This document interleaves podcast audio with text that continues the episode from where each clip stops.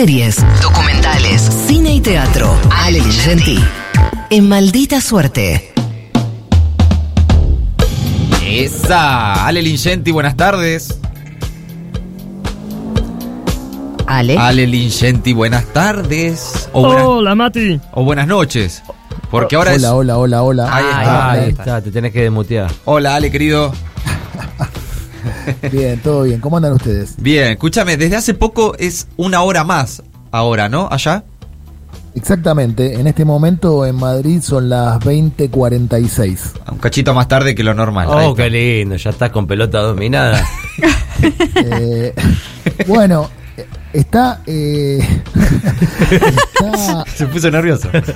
No, no, no. Estoy mirando el cielo porque estuvo, estuvo muy feo los últimos 20 días en Madrid. Ajá. Y, y ahora está un poquito mejor. O sea, planeo un fin de semana un poco más diurno. Claro. Pero estoy con pelota dominada, efectivamente. Voy a ir a comer eh, a una pizzería argentina.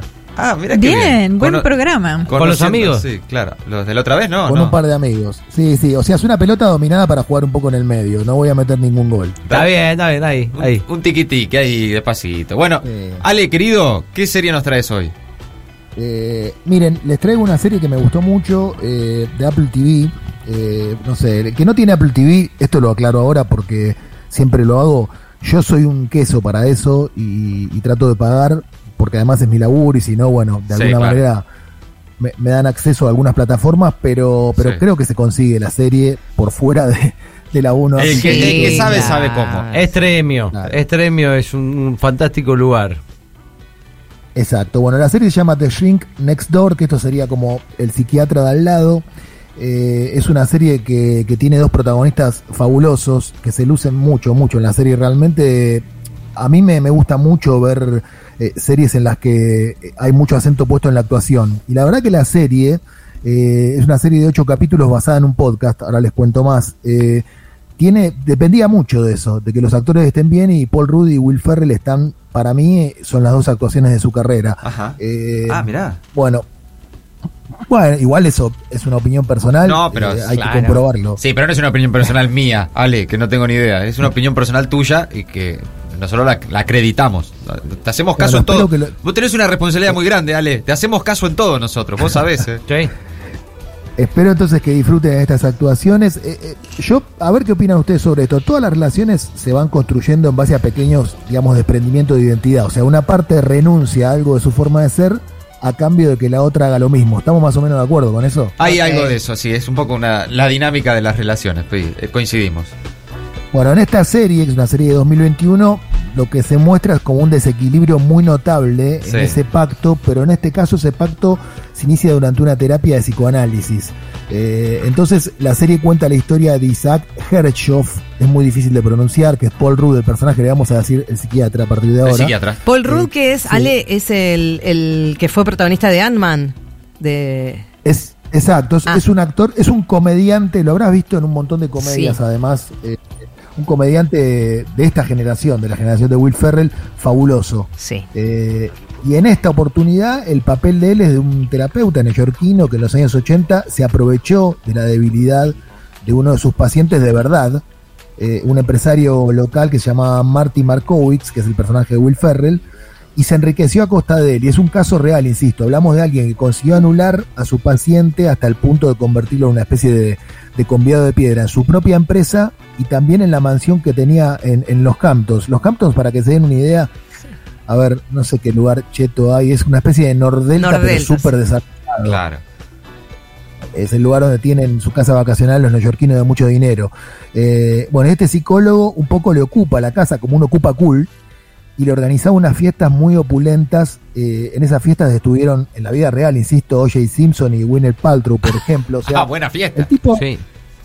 El tipo eh, atendía a, a un paciente, eh, lo convencía de, de que le preste la casa en los Hamptons, le organizaba unas fiestas descomunales y después le empezó a manejar un poco la empresa y la plata. Claro. Ah, campeón. Sí, sí, le manejaba la cabeza, le manejaba todo. Sí, lo que pasa que todo eso, bueno, cuento un poco más de la serie y después le, le digo lo que pienso, porque Sí. me parece que la serie es muy buena.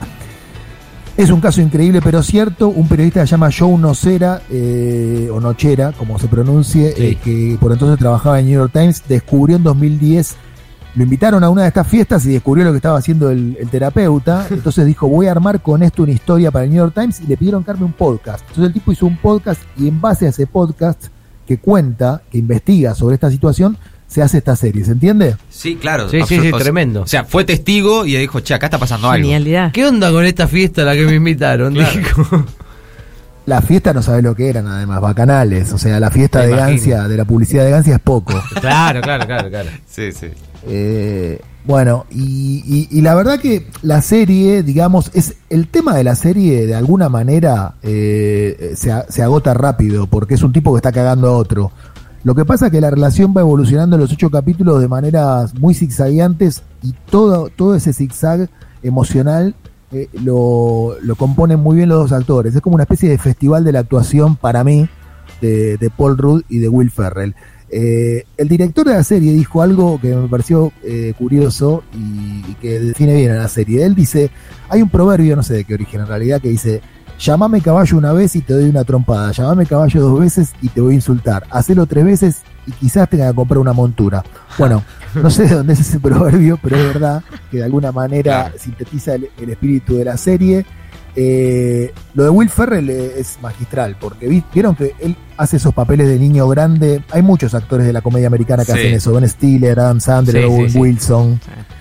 Pero Ferrell, cuando está inspirado, y este es el papel más melancólico de su carrera, quizás eh, el tono de la comedia es muy oscuro. Por otra parte, yo diría que tiene como un sabor, no sé, ácido. Si Claro. te gusta Ricky Gervais, si te gusta Ah. Larry David, Ok, va por ese lado de humor, bien. Está bueno. Sí, si te, inclusive si te gusta Succession, ¿viste? O sea, Sí, es un humor sí, sí. filoso, Sí, sí. Sí. eh, pero, pero en este caso, además de ser filoso, es muy melancólico. Y creo que, que por eso me atrapa a mí, porque yo soy una persona muy melancólica. Bien. Me convenciste, Sí, Lingente. no, totalmente. Bueno. No, y además Will Ferrell, no sé qué les pasa a ustedes. A mí es de esos actores que ya verlo, veo una foto de Will Ferrell y yo me río. Me hace reír. Eh, Su gesto tiene una característica de que no, no hace falta que haga nada, a mí me hace reír ese tipo. Sí, a mí no me pasa tanto, pero es verdad que me, me gusta cuando sale de ese registro Sí. más Claro. común que tiene. Claro. Bueno, yo- a mí que me pasa lo que le, le pasa a Matías, me parece que el valor añadido que tiene, que tiene esta serie es que Will Ferrell se corre, como bien dice Jera, de su papel habitual eh, y, y, bueno, y Hace otra como cosa. actor dramático también la descose. Él dijo, se trata de darte cuenta, esta serie se trata de darte cuenta de que un amigo es solo un desconocido al que te acostumbras. Qué bueno. Una- Qué buena una buena definición. definición de la serie. Me encantó. Y sobre el final, sobre el final de esta serie eh, suena esta canción que le calza a la perfección. Si, si- cuando escuchen esta canción van a entender todo, digamos, sobre el tono de la serie y me voy a ir escuchando esta canción en mi Walkman en, en- en repeat ahora por las calles de Madrid. Se llama Hard to Say I'm Sorry de Chicago. Qué maravilla. Ale Lingenti, gracias Ale querido, un abrazo. Maldita suerte. Una mirada absurda de una realidad crítica. O una mirada crítica de una realidad cada vez más absurda.